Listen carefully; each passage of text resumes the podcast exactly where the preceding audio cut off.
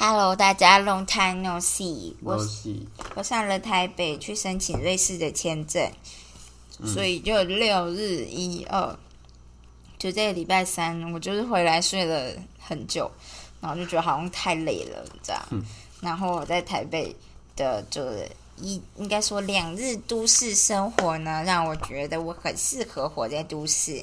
虽然说我那时候才跟我朋友说，就跟我一起吃饭的朋友说，我觉得人生有的时候就是很像偶像剧或者是那叫什么连续剧，因为有些是意想不到的事情就是会发生。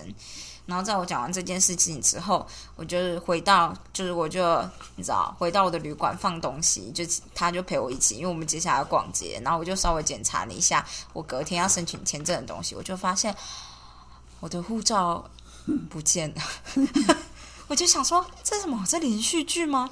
这合理吗？不容易呢。不容易啊。然后我就想说，好，那就是就是我早上，因为我那天早礼拜一的早上，我是去银行申请那个叫什么呃，财产存款证明那财力证明，他们叫财力证明这样。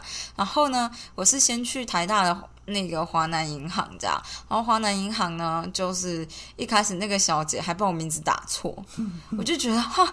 就是那个时候，其实我还蛮累的，我也不知道为什么。但是我那时候拿到的时候，我第一个瞬间想说，我我我我现在是看错吗？就是就是他是把我名字打错吗？这样，名字打错真的超夸张。名字打错真的超夸张，而且我就说，还是你要看我护照。我想说，你看不懂我写我手写字，你也可以看我护照。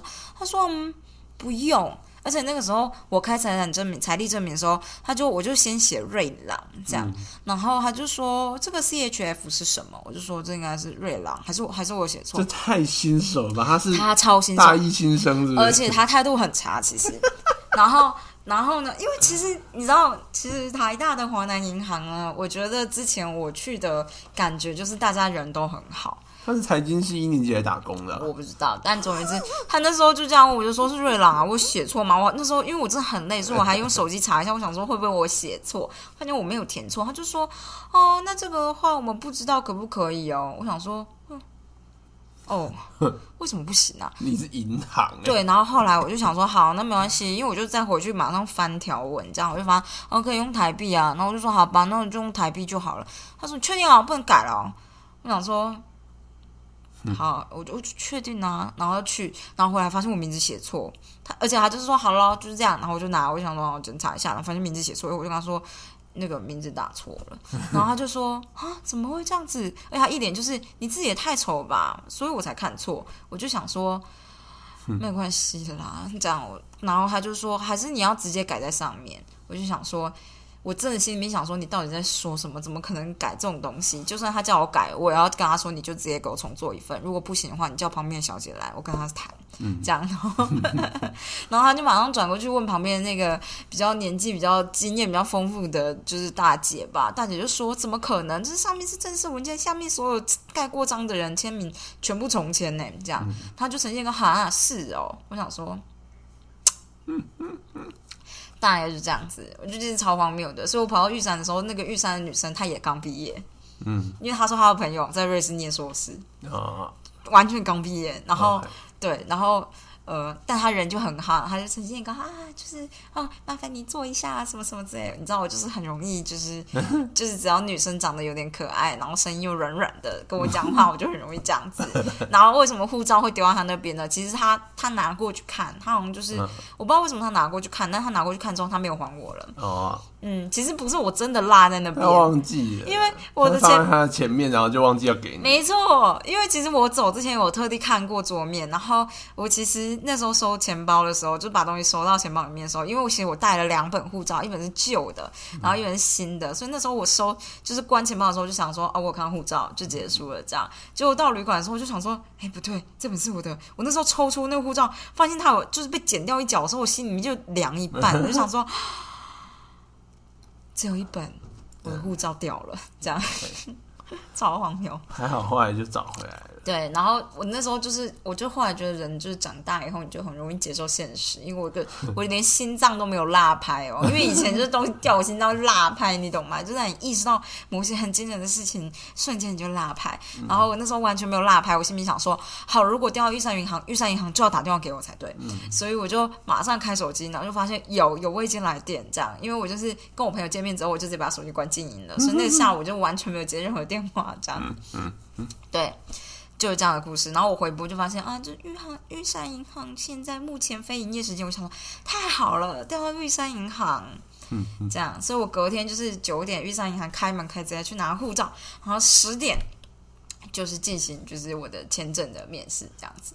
我觉得，哦我讲一下，我就是之前对银行这件事呢，我觉得就是关谷银行，就是台湾有好几家关谷银行，所谓关谷就是官方的股份超过可能三成或四或一半吧。华南是吗？华南市啊，华南我记得是，就是河库市啊，华南市啊，然后台台银一定是嘛，彰化银行好像也，彰化银行好像？也是，反正就是有几间银行是关谷银行，嗯，那关谷银行大多数就是你就会很碰运气，所以就是遇到人好的，就很像公务员啦，就是你遇到态度很差的公务员，你他妈也真的是没辙，除非旁边有另外一个好人愿意接手。对，就是其实就很像是我在台大医院工作，我也知道，就是我今天如果对一个人态度很好，他就会觉得我很好；但我如果态度很差的话，他也拿你没辙。他也拿我没辙，然后他也不可能找旁边的人来帮忙，除非旁边那个人是比我高阶的阶层的人，就总医师刚好看到这种的，但我才不会被总医师看到这种事。如果我真的心情不好的话，但 是我大部分不是那个人，我只是常常就看到旁边的人就觉得，哈，他超废，就是其实他也不态度不好，就是旁边做一个机构同届，但是他超废的，然后他什么不会，然后我就有点不是很想帮他。我从来都没听过，我从来没听过你说这件事、哎，，anyway，这岔题了。重点是，我会发现就是真的是民营的银行，像是玉山啊、中信啊，就是我去过的民营的银行，多半态度都比较稳定啦。我觉得还好，因为之前我觉得台大的华南银行态度非常稳定，但是我觉得那个就是那一批人亲人。啊。但是我我想起来，你去就是东门的玉山银行也被人家白眼过，对啊，对，也是有白目的。对啊，所呃，而且就是我觉得最奇葩莫过于花旗银行，花旗银行真的是奇葩中的奇葩。话题讲就呈现一个你要就要，不要就不要，不要嗯不要，这种感觉吧。真的。好，anyway，岔题。对，那我就是要说一下，为什么我觉得人生就是跟就是这个连续剧很像。其实我需要申请财力证明，还需要跑两间这件事情，就在于我把应该说我的财产像是分分在邮局、华南跟玉山三个地方这样子。然后为了要出去，可能就怕审核没有过或怎么样，或者是你就是想要审核稳定一点这样，所以我就想说，那我是不是就集中到一个银行？就是只要看起来账面上 OK 就好了。然后我就是对我虽然拖到最后一刻，但理论上我也是拖到可以做最后一刻。什么意思呢？财力证明就是他只能申请你前一个营业日的财力证明。嗯嗯，所以我刚好礼拜一去申请，那前一个营营业日就是礼拜五，其实是营业日，完全不是，就是我六日就算转进去也都不算。哦，对，所以他只就是有点是他只认可就中间那段。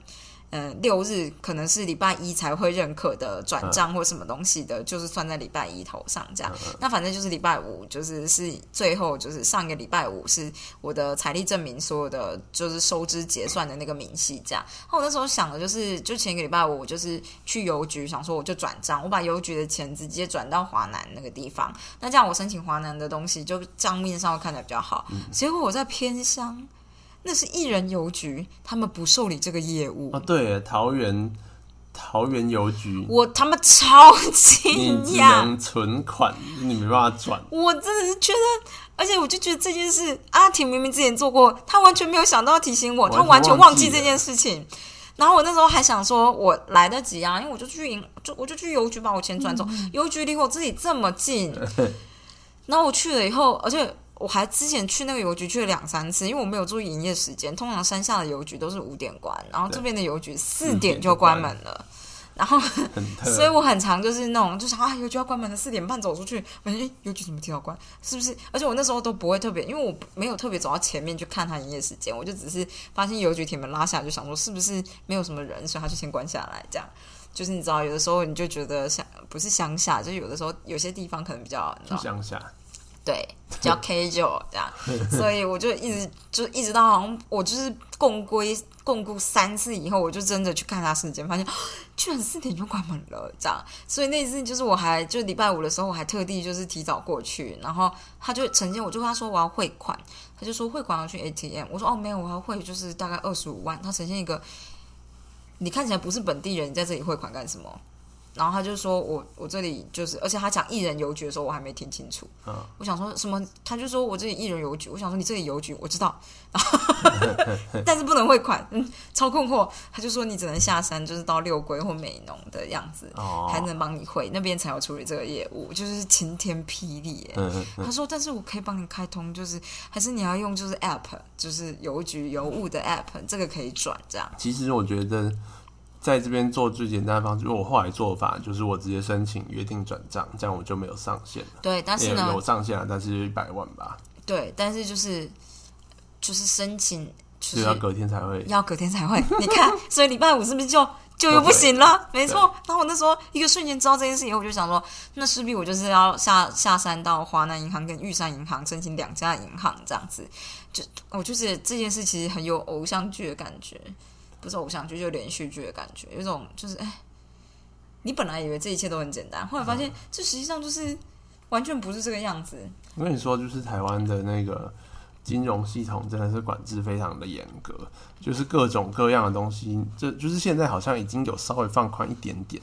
就是之前最严格的时候，好像是因为台湾是一个洗钱圣地，所以就是很多，尤其是美国就很喜欢施压，就是说你们就是要管严一点，要不然很多人跑到你们这边洗钱。嗯，然后就就变成是每一次你不管做什么东西都要本人去，哦、你不管怎么样都没有办法线上办，你就要本人去，或者是你要本人去过一次，你之后才可以线上办。嗯，然后，而且就是像是你知道我那时候汇款啊，我那时候就问说，那这样还有什么办法可以汇款？因为我真的很急，因为我那好像会汇五十万吧。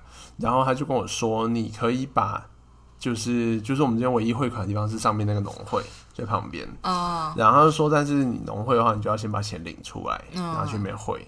然后我就对我就领了五十万的现金，然后 走三步都觉得多。对，然后拿过去那边，然后农会的人呢，就看我一个人，他就说：“你为什么要这边汇款？我们这边就是你如果是外地人的话，不能在这边汇款了。”我想说什么叫做外地人？什么叫对？对啊，你的定义是什么？所以就是你认识的人才算本地人这种意思嘛？对，然后看起来真的是这样子，就是我就跟他说，他就说你是怎么样？我就说呃，其实我在这边工作，我在卫生所。然后他就说你是做什么？我就说我是卫生所医师。他就说哦，好啦，那这样应该可以啦。然后他就帮我汇了。我想说，事实上他也没有进行任何额外的审核哦，嗯，他就只是觉得说你说了算。我 想说，所以我觉得这里很多都是别在哪？这样。而且龙体水利会现在变就是公营了嘛，我不知道啊。因为龙体水利会其实是民营的。哦，嗯，嗯，你知道这件事吗？我不知道，我一直都不知道它到底是什么。农田水利会呢，其实就是我觉得好像现在是公营的了，就是听说是蔡英文上任之后就是做的一项。我朋友跟我说了，他觉得是德政，虽然他本人是国民党死忠粉丝，哦就朱家驹。好，对，因为农田水利会呢，农田跟水利绑一起，嗯，所以其实水利署呢，很多就是跟农田水利会有点勾勾顶，分不清嘛，这样子，你就会觉得水利署管水，可能农田水利会管水井。嗯，但水利署也管水井，可是农田水利会以就是以前都是由最大的地主来做一个，有点像是我们就是我们都是我们是这个地方平原最大或山上最大的地主这样，然后我们几个弄起来自己建立的一个组织这种感觉，所以其实里面很黑。哦，以前就是是就是钱最黑的地方，然后他们资金又最大这样，哦，然后其实很难管得动，嗯，大概是这样子。原来如此。对对对，所以他们就是那样的态度，我是没有很意外了。嗯，反正就是对，对但我就是也是很意外，他我就这样说，他就让我会，我想我也是蛮不错的，好好好，OK，嗯，呃，我觉得这大家对卫生所是有什么样的那个敬重嘛？因为其实我那时候去就是这边的邮局的时候，就是有被警察稍微问一下，那警察可能就觉得怎么走进来嗯，有一个不认识的人，嗯然后看起来就是我看起来可能就是为了网络上恋爱想要汇钱的女人吧，这样，他就看一看，因为他可能就只是来开始上班，然后打个卡。就是嗯就是那个叫什么巡逻的卡，嗯然后他就走进来跟邮务员打个招呼，这样，然后就看到我就觉得嗯。就是可能一点都市人的样子吧，嗯我也不知道。然后他就突然就是转来说：“哎，那个你要留意，有些人就是会把大笔的钱转过，就是转出去汇款什么之类，你就拖着他们，然后等等警察来，因为有些就是被骗。”我想说，嗯，是不是在说我？对，而且旁边其实有站的另外一个可能原住民男生，他也是在等待班，但我的事情好像弄比较久，不知道为什么这样。然后，嗯，他还特别盘查，就是那个也不是盘查，就问的那个小男生说有没有真的很小啊？说哎、所以就是你是在地人吗？这样，然后他就说对啊，我就桃园乡某某哪里哪里人这样。他说哦，那你是几年次的啊、然后他就说我八九，我想说为什么要问年次？他就说啊。啊，原来你真的成年了！我本来想说你看起来很年轻，怎么没在学校念书？嗯然后说哦，对啊，对啊。然后他就转头问我说：“那你呢？”我就说我是卫生所那边的人。他就呈现一个哦哦，抱歉抱歉。我想说啊，为什么要抱歉？好，这不是重点，因为卫生所很常会有人员的流动，然所以他后所以们就不太熟。对，很容易会遇到不认识人，对对对。对但他就结束了他的那个，然后他就走对，他大家就觉得就没什么好问的，对对对对对，反正就这样。大概我就是为了网络上就是恋爱工程师寄，就是寄钱的女人嘛。嗯，对，大概是这样子吧。好的，我要继续跟大家讲我台北的，就是就是那叫什么连续剧。总而言之，我隔天早上一早就冲到玉山银行，然后我就是提前了他们开门时间大概二十分钟到，我就想说，要是我可以提前进去拿，那我就可以提前赶过去国贸中心那边这样。因为听网络上大家的心得分享，就是你要提前过去排电梯。这样，可是我那时候想的比较像是那里可能就是一栋大楼，然后其实没有很多，没有很多办事的东西，就我完全忘记国贸中心长什么样子。你没去过我？没有去过，但是我也没有查过，所以我就是不知道那上面就有超多业务的这样子。但是我知道，就是阿婷有提醒我说，就是很多人就是要你要提前去排电梯。我就想说啊，疫情如果这都是处理签证的，也许就是没有那么多人啊，完全就是做梦而已。我，然后对，但这不是重点，重点就是我到玉山银行的时候，我就想说好，因为我提前到，然后现在。大家就是银行或者什么，他们都会啊，或是我之前在营造公司也是这样，他们都会想要开始上班之前，为了鼓励大家都早到，所以他们会要求大家，比如说八点，假设他们九点开门，那就是希望大家九点都会到。那他们其实可能上班时间应该是八点半，然后八点半到九点就中间会做一个小小的会议报告这样子。我之前在营造公司是，你要提早到，然后去做健身操。这种感觉就是大家会有个健身喊话，这很像日剧，就是日剧都这样子嘛。然后反正这不重点，重点是我到的时候发现他们门关起来，但你看得到里面，然后他们在做一个简报，这样就想说好没关系，我就去隔壁的 Seven 买个饮料来喝，因为我早餐没有吃，这样，然后我就走过去 Seven 拿了饮料，然后结账，这样结账过程中，我就突然发现，但我信用卡不见了。嗯，嗯，我放在口袋，然后口袋没有信用卡，所以口袋就是信用卡从口袋里面掉出来，因为我骑 U bike 过去、u bike 还没有还，信用卡就不见了。嗯嗯，然后我就觉得啊，我连护照都没有拿到，信用卡就不见了，这个几率也太低了吧？这样，但我这个瞬间也没有觉得，我就只是觉得太荒谬了，我也没觉得很生气，心脏也没有拉一拍，我就想说掉在路上了，好哦，要挂失嘛？这样，那我就想了想，就觉得不要挂失好了，我们再看看，因为虽然我掉的是玉山银行的信用卡，我现在在玉山银行，但他还没开门，然后我想一拿护照就走，所以我就想说那就不要挂失了，这样。也许我有机会找找看，我大概那时候心态就长这样。但是这样，我觉得我这个人随遇而安。嗯，对，反正最后就有找到，我觉后来就有人得超好 PO 在台大交流板上，对，还好我掉到台大里面，我运气超好的。要直接 take 红玉如。他没有 take 我，哦。我是直接首选的，，OK，没错没错，好的，运气超好。对。我不能再更称赞我的好运气了，对，像连续剧般的好运气。我觉得你的信用卡就是不能放在口袋里骑脚踏车。我错了，因为以前放在那边都没有什么，就就是那牛仔裤。现在有了。OK OK，对，好，我掉过不少次，从不管是手机或者是信用卡，对，就是从口袋，不管是就是，除非你是牛仔裤口袋，就是那种你他妈就是伸手进去掏，还要掏一阵再掏出来，嗯。就是只有这种的我才敢放。如果外套，我是一定不会放。嗯我不知道，我还记得我那时候骑过东门站的时候，因为我是从东门站骑 U bike 过去，我就觉得我是左边的口袋放手机，右边口袋放悠悠卡。我在骑的过程中一直觉得很 K，嗯就是 danger，然后等到骑到，所以当骑到台大，然后就我发现我信用卡不见的时候，我就内心第一个想说，没错，我骑到后面的时候没有觉得很 K，OK 因为我就是在某个红绿灯先把手机拿起来，然后直接塞到包包里面了，这样。好，然后我就觉得一切顺遂，一切顺遂，骑超快，骑超快，这样。好的，对，我希望你可以汲取教训。我要在信用卡上面写我的电话，好，耶！好的，可以。对，大概就是这样。所以我觉得以后大家看到偶像剧，就说啊，如果要让女主角很碎的话，让她在办签签证的前一天把护照弄掉，怎么样？这种就是很自然而然会发生的事情。哦，对啊，没有，没有很自然而然，嗯，是 不是是 把护照弄掉，很自然而然。啊，OK，但他是忘记还你了，对了算是你的错。对，好的，好，我们今天要快速的念一下两个、两三个，这个叫什么？拖延者三号的。好，那就是这边要讲就是防卫的哲学嘛。他的心态吗？心态讲完了吧？对啊，防卫的哲学，因为拖延者十三号基本上他就是想要掌控这个状态，他不想让大家掌控他，所以他会有各种各样的方式来逃避。嗯那他的防卫的哲学呢？这边讲到，就是不论拖延是用来应付小冲突，还是来对人全面开火，这些只关心胜负的人，似乎对这世界以及他们对这世界的影响力有几个基本的假设。呃就是在讲这个第三号人啊，他们第一个假设是世界是不可预知的。对严阵以待的拖延者来说，到处潜藏着不确定性，人与人之间的关系不可信赖，你永远不知道某人会鼓励你、支持你，还是会想要掌控你或操控你。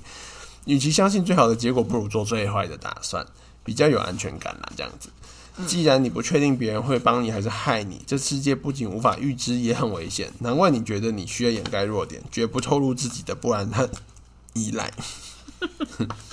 好的，然后第二种假设是，别人强势，我就一定弱势。以拖延应战的人在面对强势者时，常充满无力感。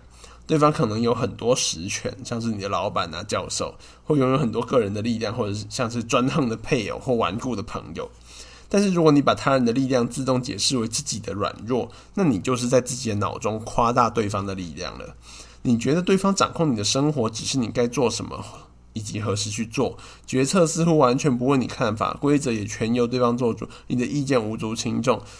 对手的权势似乎太强大，不在乎宛若渺小的你。你觉得无法与之抗衡，只好试图拖延来平衡权力。对方顶多只能要求你积极履行职责，完成任务。你不做呢，就好像收回了部分的权利。这种权力平衡的改变，让你确信别人无法忽视你的存在，你可以站稳阵脚。是不是很多老公都这样啊？对啊，我之前就是有曾经这样讲，就觉得啊，红玉叫我去做家事，但是我就觉得，我就想要在我想做的时候再做，所以他越讲，我就越越不是很想做，又怕之后就是会越做越多东西。然后，但是后来就觉得这种心态就是很不健康，而且就是其实没有任何意义，最后还是要做的。而且我就觉得，好了，红玉算是一个这个善良的统治者，就这样说好了，没关系，就是暴君，善良的暴君。我觉得他就是会有限度的让我做事而已，他不会无止境的要求，所以我怕他予取予求，大概是这样，所以我后来就试着自己去认命的做，发现哦，真的是这样子，没错，所以这就回应到前一个，就是如果你一直假设这个世界上所有人对你都是有恶意的，你就会完全性的保护心态，你就不会去尝试一些比较积极面的事情其实。我觉得有些人可能真的就会开予取予求这个选项。对，但是你你你你不是你不知道啦。哦，你不，嗯，嗯，就是你当然，或者是当然，如果说，哎、你已经有同事就是被人家凹到爆了，你就知道这个人就是凹的，那你就当然知道这个人就不行。是没错啦。对，但是如果说像是一个你你去一个新环境，然后其实你也没有什么证据觉得大家就是要熬你，嗯，但是就是你预设就是大家他妈就是要熬我，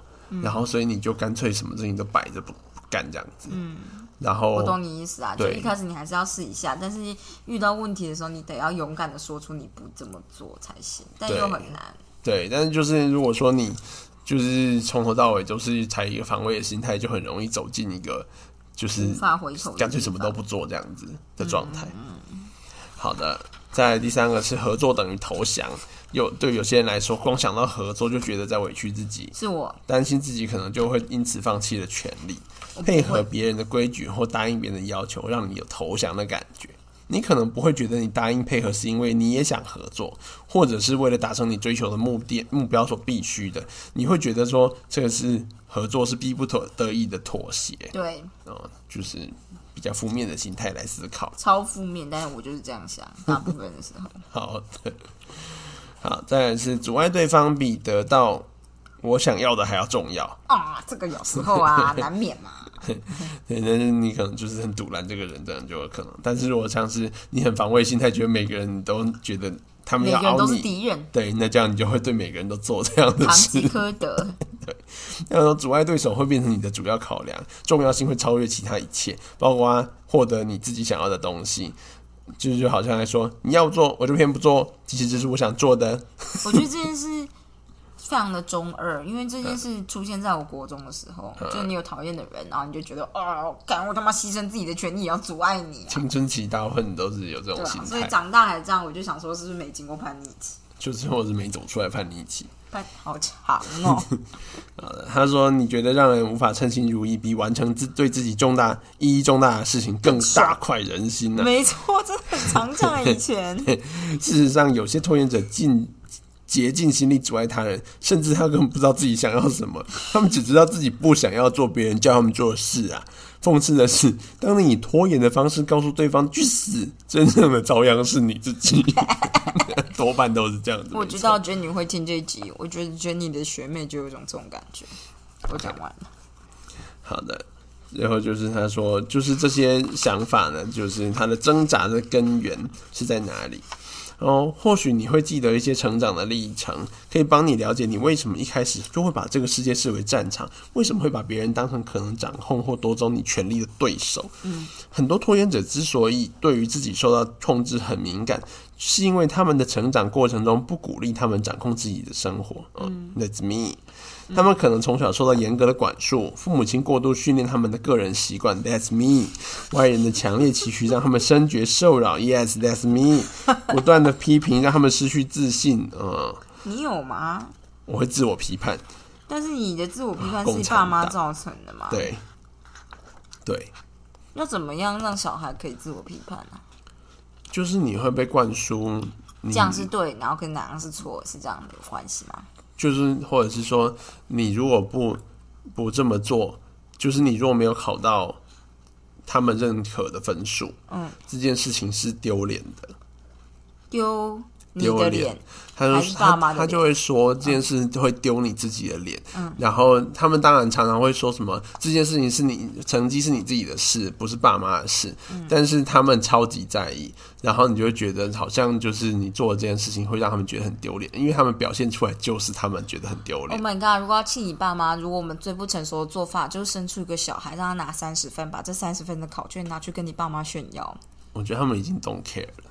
真的吗？他们可能还觉得 如果是他们自己带着孙子嗯，就他们可能就会觉得 Oh my，还是他们现在就觉得，你看这个女人果然带不出这个聪明绝顶的小孩。OK，我不知道他们会怎么想，好好反面的。Oh my god！我真的很喜欢 drama。好的，Anyway，然后他就说，就是呃，太多的限制呢，压抑了他们自他们自动自发和创意，这一切都阻碍他们独立自主。所以很多反抗是发生在有记忆之前，他们当时他们就开始为喂食的东西啊、睡眠或独立不断的抗争。因为孩子天先先天其实就想要独立自主，家长则是希望孩子配合他们的期许，所以要拿捏这两者之间的平衡，以培养孩子自我表达的能力，同时要给予孩子指引和限制，当然是一件难事。有些父母眼看着孩子逐渐独立。独立自立却高兴不起来，尤其对有分离焦虑症或控制欲很强的父母来说更是如此。Oh my god！我最近真的听到很多这样的故事。对，right，好，先把它念完。家长从日常生活中的种种细节中过度管束孩子，不鼓励孩子独立自主，甚至加以嘲讽。OK，that's、me。每个小 小细节或许微不足道，但是经年累月一再发生时，就会产生很大的影响。对个人独立缺乏自信的孩子，无法培养出健全的自我，他们会开始觉得想想要独立是一种要不得的想法。渐渐的，他会觉得想要独立的念头不会获得鼓励和支持，而是会遭到压抑。对这种孩子来说，生存下来的一种方式就是反抗，以拖延来保护自己。好的，嗯，我说一下，我觉得就是这种孩子会有两，就是感觉就是会走向两种极端，一种就是很保护心态，就是他会保为了保护自我，所以干脆变得很消极。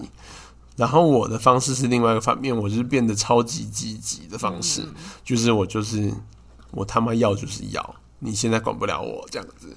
然后你说不要，那我就先做，我先做完，然后再跟你说我做了。嗯，对，就这样子，就是我是会尝试去 challenge 这件事，所以可能就是因为这样，所以我现在就比较没这个问题。嗯，因为就像是我结婚的事情，我也是直接就是表明就是。我就是你们不来就就算了，我有问过了，而且我也表达出我诚意，你们不来那就算了，那我们自己会过自己的生活，我也没有要你们干嘛，嗯，这样子，然后大概是这样吧，我就是一直用这种暴烈的手段来处理事情。嗯，我刚刚好像想到一个，但是好像我有点忘记我从哪个点想要插入讲。我最近只是在看，就是我之前有在看的一个。就类似网红的人这样，然后他在讲他的故事，然后其实我觉得他故事还蛮还蛮值得看的，就是说，嗯，他其实有两个儿子，然后是在前夫那边，然后前夫可能就是在屏东乡下的一个，比如说原住民的家庭这样，所以就是这种家庭本身当然就是对小孩子的成绩什么的，就学习并不要求，可是可能祖母就很。很宠你，这样阿妈会很宠你，所以你你不需要学怎么样做家事，你不用学着自己打理自己，他会帮你打理好一切，铺床啊、哄睡觉啊、喂你吃饭啊什么之类。可能到比如说我们以我们现在而言，我们现在养育小孩，我们就希望某种程度他要有自己的自主性。嗯，但是在这种乡下养育小孩，就是因为他觉得他还要宠你的话，你可以不用自最好不要有，这样是最好的，这样这种状态。然后，所以其实他们对小孩子的。怎么说？整体而言，就是小孩去幼稚园、小孩去小学都没有管。到底课业上怎么样？然后好像听说，就是一直到他们后来就觉得说，就是那个妈妈其实已经离婚了，但是他可能就是可以去探视小孩嘛，对不对？所以他就觉得他小孩为什么，比如说上小学了，怎么还都已经小二了 b p e m v e 都还不会，也是这种感觉。所以他们就带他去看，就是学习，看他有没有学习障碍。对，有没有看他学习障碍？可是他大家做做这件事之后，他的夫家就是原本那边就突然对小孩的成绩非常要求。可是你不可能从零到一百，就是他可能就只是单纯看成绩，就觉得你为什么这次又不及格，这样他们就开始疯狂的打小孩。他是想要表现出说我们其实会会教，我觉得好像是这样，或者我们会管教，嗯，然后。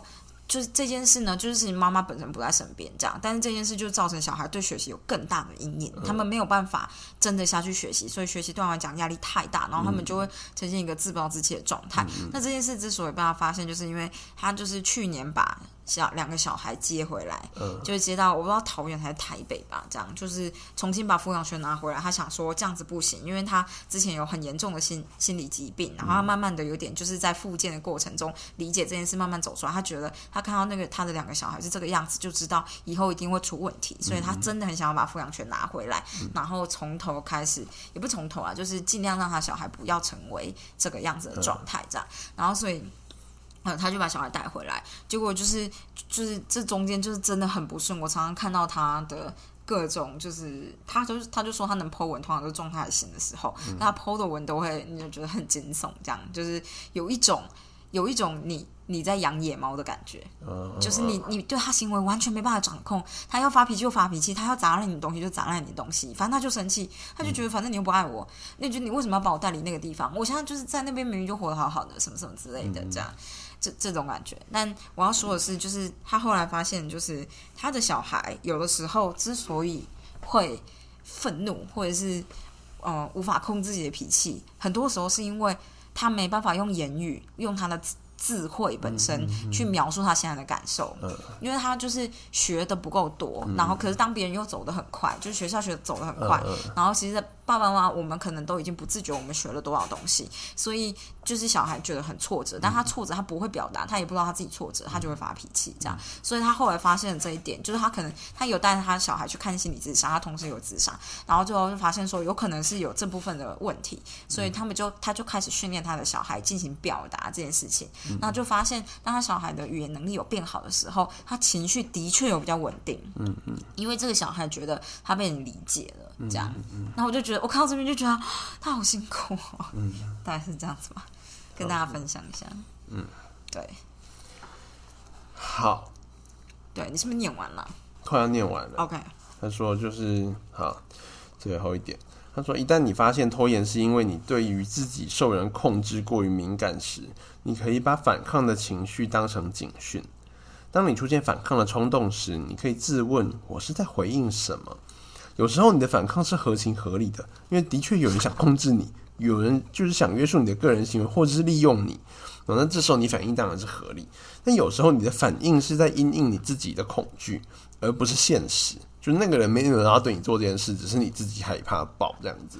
嗯，阿婷，对，所以就是别人的要求不一定是想要控制你，规则不见得是无法摆脱的枷锁，合作也可能是一件乐事，也说不定。所以就是反正就是鼓励这种人格的人去稍微有一点 alert 对这件事情，知道。你真的就是这这种人格哎。对啊。因为我一开始认识他的时候，他很容易，就是很很很 defense，对。就是他凡是做什么就先先觉得你要你要干什么这样这种感觉，就觉得满身都刺，对对对，我就是那个，我就怕被骂、啊。或者你就怕被控制啊。对 对。对，anyway，好，如果你遭遇征战就想反抗，那你就不是真的拥有自由或拥有权利。真正的自由是你可以选择你要应付哪些征战，哪些不做回应，这样才是真正握有权利，真正做你自己。看这个，我之前是不是跟你讲过？我之前跟阿婷说过，如果别人就是随便讲一句话都对你有影响的话，你就他妈弱爆。我好像也不是这样说，我好像是说你是中国人嘛。哦，对他，他就说你是中国人嘛，你怎么玻璃心？然后我就一秒就是觉得我他妈才不是中国人，然后我就那一瞬间觉得我不要做中国人，我要改掉这件事情。因为中国人就叫你讲一下，就发现哦，就你看大家发声明，然后大家是玻璃心碎满地，或者大家就觉得你是不是怎么样，你是不是怎么样，你是不是怎么样，超容易就辱华。我就想，对，我就觉得这种这种行为就是自卑表现，对，就是我不知道是自尊太高还是自卑表现的，就自卑就自卑表现，对自卑会用超强的自，就是超坚硬的外壳来包装。对。然后我就我记得我那时候就想说，这个讲讲用这个譬喻跟你讲，你一定会想要改。嗯我他妈就是一个吓到出冷汗。就是哦哦，原来我变成我最讨厌的那种人。对对，对对对 Right 中国人嘛，大概就是这样。对，嗯，就是大概我觉得我做的很好。我觉得你就是改进很多，你可你真的很怕变成中国人哎、或是被说成你是中国人。对，因为我觉得我一直在训练一件事情，就是不要尽量不要让别人影响自己的情绪。我不想让每个人都可以控制我的情绪，只有我才能控制我的情绪。我觉得我现在控制的最差的就是针对家人这件事情，就是家人可以轻松控制我的情绪，类似这种，或轻也不是控制，就轻松影响到我的情绪。但大部分的其他人可能都还好，就像是我觉得华南银行那小姐很 很很有点鸡白，可是就是以前的我可能会很生气，我会觉得嗯可能态度那么差，冲三小这样这种，但是我现我当下好像就觉得哇哦，amazing，就是 类似这样的感觉，所以我就是也没有很生气这样。然后我觉得，所以你就会变成遇到事情的时候，你不会想要怪罪在谁身上，因为你就只会想说赶快补救就好了这样。然后，所以我还是有我朋友在旅馆里面发，就是我发现我护照不见了嘛，所以他就突然就跟我说，我觉得你就是接受的很快欸、我想说。因为就是现在现在紧张没有用，我就是就是我反正我知道他在哪，然后我们就去逛街嗯。焦虑 bad。那就是没有焦虑 bad，就是觉得焦虑没有就无济于事，除非今天是你分分秒秒可以改改变这个结果，你就会觉得很焦虑，我一定要赶快做些什么。那如果没有的话，你就就就就这样吧，嗯，我觉得是。大概就是跟我考完试就不焦虑了一样的状态。考完试只会想说，万一考好或考差，应该要怎么做？但我不会觉得我到底会不会考好呢？这样，我觉得这好像就是已经注定了吧？这样 对，还是很消极，还是我太消极了？不会啊，我觉得真这样心情蛮平稳的。嗯可能对血压比较好吧，对，就老了比较不会中风。对，对大概是这样子，跟大家分享一下。好的，好的，那就是这样子，明天见啦。好的 man，德曼哦，我明天要去打 A Z 疫苗，好的，我不知道会不会发烧你可以回来吃退烧药，那就这样了，啊。我想到我的药师朋友跟我说，如果你打疫苗，你先吃再打，也可以啊以，？他就说你就先吃，反正他就说他的朋友都先吃，可以啊，然后好像比较稳定一点。可以啊，嗯，那我们要带普拿藤下山，对，就这样，好的 man。好的，拜。